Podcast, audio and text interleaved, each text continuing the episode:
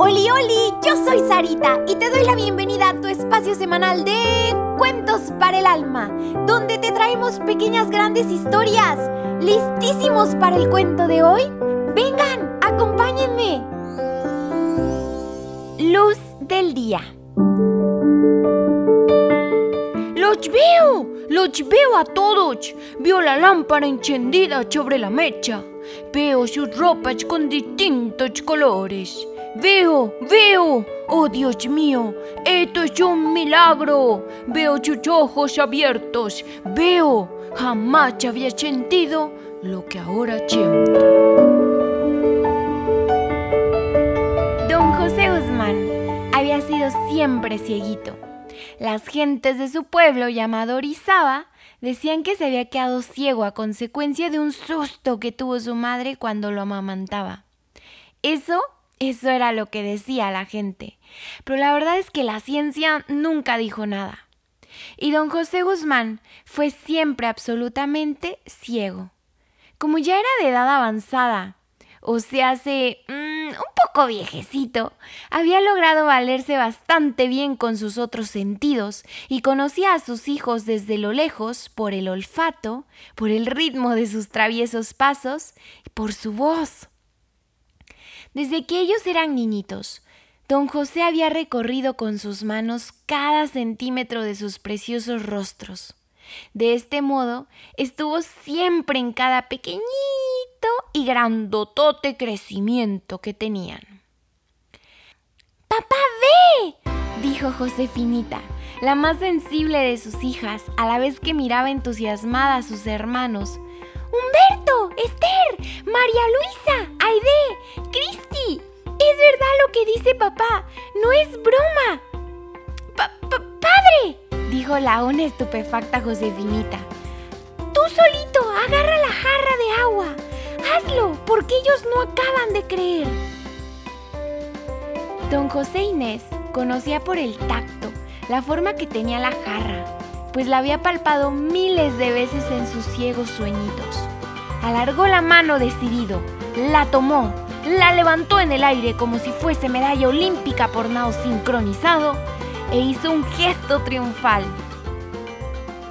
Una explosión de gritos de alegría acompañaban este hecho. Y la jarra en el aire rompió la serena paz de aquel lugar tan querido y respetado en el bello pueblito de Orizaba, con una ruidosa alegría. Toda la colonia de Cuchilla de Cerritos escuchaba los aplausos, las risas y también las lágrimas que salían de la casa de doña Manuelita y don José Guzmán. Todos se abalanzaron hacia él. Humberto y Esther lo besaban, María Luisa y Aide le abrazaban, todos reían. Josefinita no podía dejar de brincar por todos lados diciendo, ¡Sí! ¡Sí! Comenzaba una nueva felicidad en aquel precioso hogar. Los gritos de gozo atrajeron a los primeros vecinos.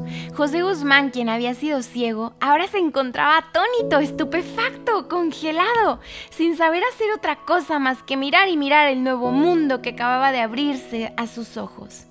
Cada personita la miraba con atención, en especial a su ya conocida y muy amada, pero por él nunca antes vista, su amada Manuelita. También observaba cada cosita, cada grano de café que tostaba, que ya no solo olía, sino ya podía ver su bellísimo color. Cada contraste le absorbía toda su atención.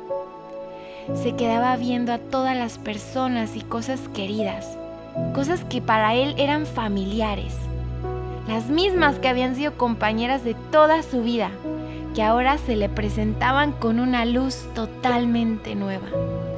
Sus ojos muy abiertos como platitos de postre y llenos de hambre de ver, miraban y miraban absorto.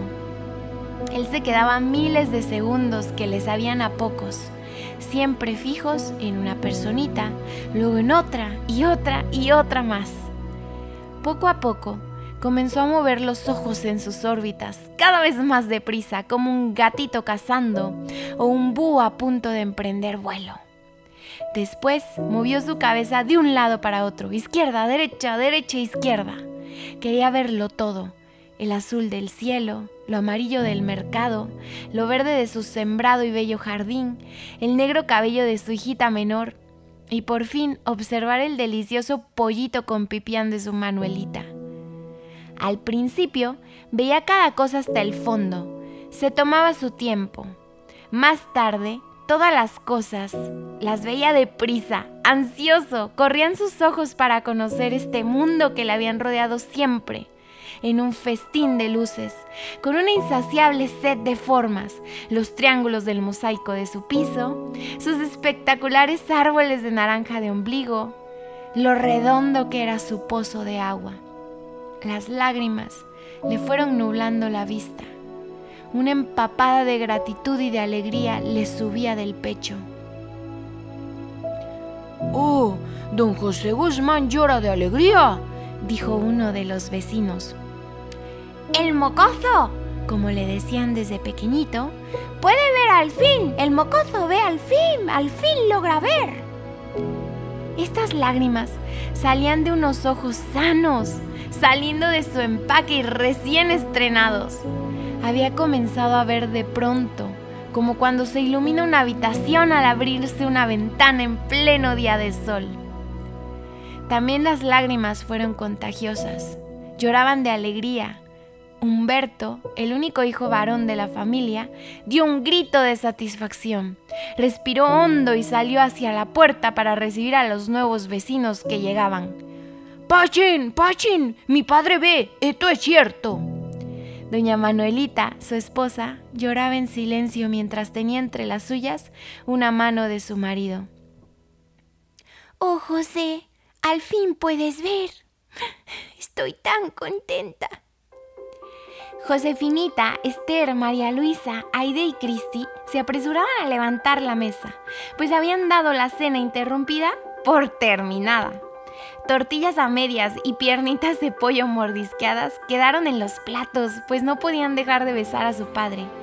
Pues cada vez que en su ir y venir a la cocina, pasaban cerca de donde su papá estaba y le daban muchos, muchos besitos. Los grupos de amigos que acudían a su casa en la cuchilla de cerritos aumentaban y llenaban la alegría de la casa con nuevas exclamaciones de gozo y sorpresa. Y cuando parecía que la alegría no podía ser mayor entre aquellas preciosas personas, aún otras exclamaciones de recién llegados, otros gritos y otros saltos de gozo la aumentaban. Don José Guzmán tenía toda la atención. Por las calles de la nublada y bella Orizaba se había corrido la noticia. Antes de que los niñitos llegaran corriendo a las casas de sus parientes e intentaran comunicar el mensaje, ya estos lo sabían y se daban prisa en recoger sus cosas para ir a ver a don José. Pero, ¿cómo, cómo ha sido esto? preguntaban al llegar. ¿Cómo será esto posible? decían otros. ¡Ja! A mí no me extraña nada, declaró el alcalde. Siempre, desde que éramos niños, he mirado con sorpresa y curiosidad los ojos de José Guzmán. Nunca entendí por qué no veía. Sus ojos han sido siempre como los míos, como los nuestros, con el mismo brillo, y pestañaban del mismo modo. solo se diferenciaban por su mirada perdida y fija. Tuve desde niño el presentimiento de que esto podría ocurrir en cualquier instante. Yo nunca lo esperé, Pedro, dijo don José. Me había acostumbrado a mi ceguera e ignoraba y no esperaba este mundo de luces, colores y formas que siempre le he oído hablar.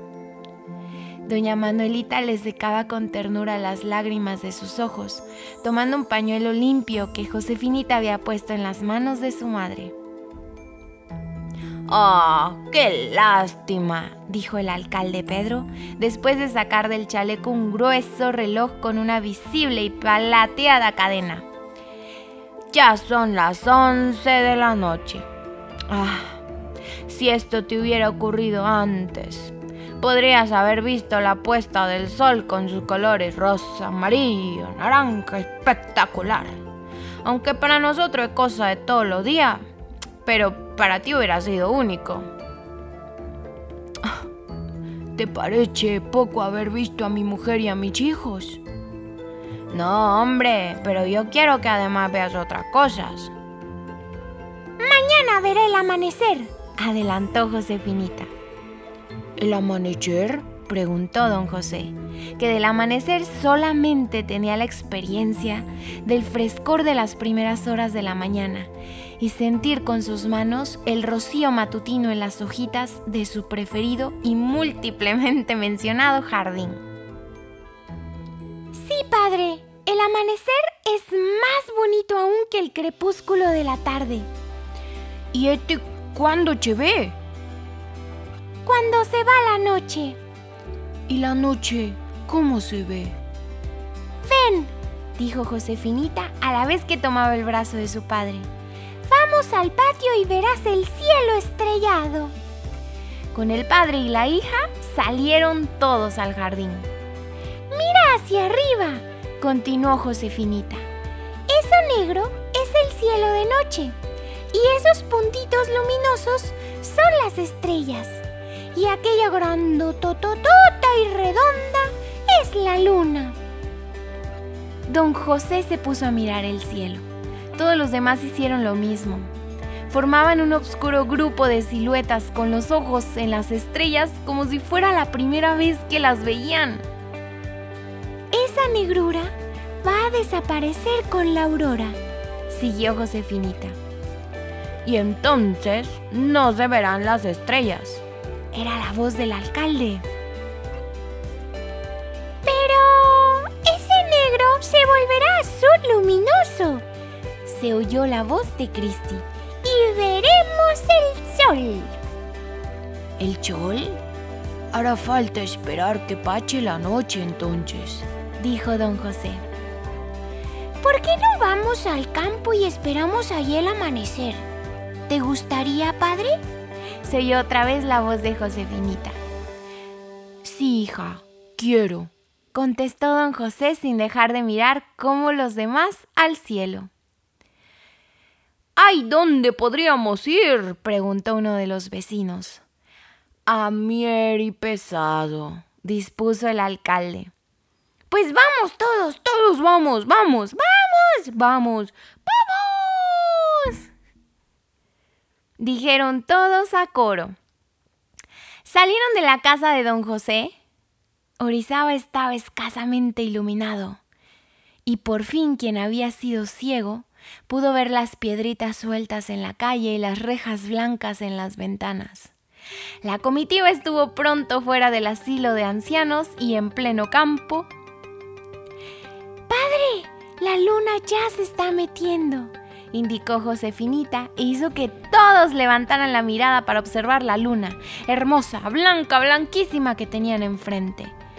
Sobre un montículo cubierto de árboles, se sentaron sobre la explanada de Mier y Pesado vueltos hacia Orizaba, que se dejaba advertir por algunas luces sueltas y traviesas.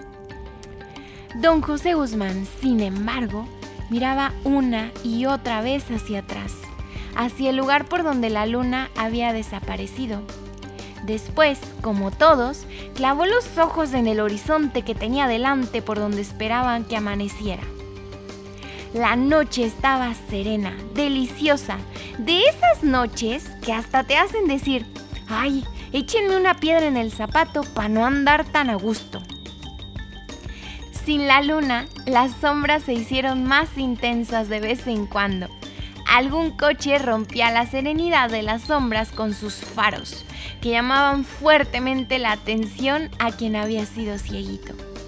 Pasaban deprisa y pronto se reintegraba el impresionante dominio y silencio de la naturaleza. Hijos y amigos se quitaban las palabras de la boca para anunciar las alegres maravillas del día. Cada vez que uno hablaba lo hacía para prometer un nuevo gozo a los ojos, Mira qué bello se está poniendo el cielo. Es cierto, se ve precioso. Cada vez que uno lo hacía, era para que los demás voltearan y vieran las maravillas que el cielo estaba mostrándoles. Sus cuerpos y almas se encontraban tensos. Don José escuchaba estaba expectante y a la vez en silencio. La atención y la tensión aumentaba con las horas de la noche. Hasta sus oídos llegaban las campanadas del reloj de la torre, oculta entre las sombras de la noche. Deseaban que llegara pronto el día, pero no estaba en sus manos adelantar su venida. Sentían que lo mejor era estar juntos, y mientras se iba la noche, unidos en una común esperanza, avivarse y avisarse y alegrarse unos a otros con las promesas del día. Veremos los tigros que están madurando. Y las cebadas ya secas y a punto de la ciega. Y antes de la aurora, como una explosión silenciosa de luces y colores. Veremos encender el cielo con los primeros rayos de sol. Y el azul purísimo de la mañana. Y los juegos de colores de los campos. Y el reloj de las amapolas. Y los distintos tonos de las montañas. Ah, ah, ah, pues también el blanco de los pambazos con chorizo de Doña Ángeles. ño, ño, ño. La noche pasaba sin dejar de envolverlos en su oscuridad. No cesaron de añadir nuevas cosas que verían cuando amaneciera. Solo una vez se oyó la voz de Manuelita cuando cesó el murmullo que hacían los comentarios de los demás y dejó de sentir el silencio. Entonces dijo, Veremos todo, José. Veremos todo cuando venga el día. Oye, creo que veo, creo que veo. ¿Cómo dices? preguntó su mujer. ¡Que veo! ¡Que veo, Manuelita! Todos, junto con don José, se quedaron sorprendidos. Todos se quedaron con la boca abierta, pasmados, estupefactos, congelados, mientras la noche le daba paso al día.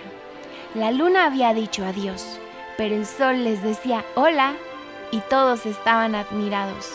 Lloraron juntos, pues para don José y todo Orizaba era esta la primera vez que verdaderamente veían la luz del día.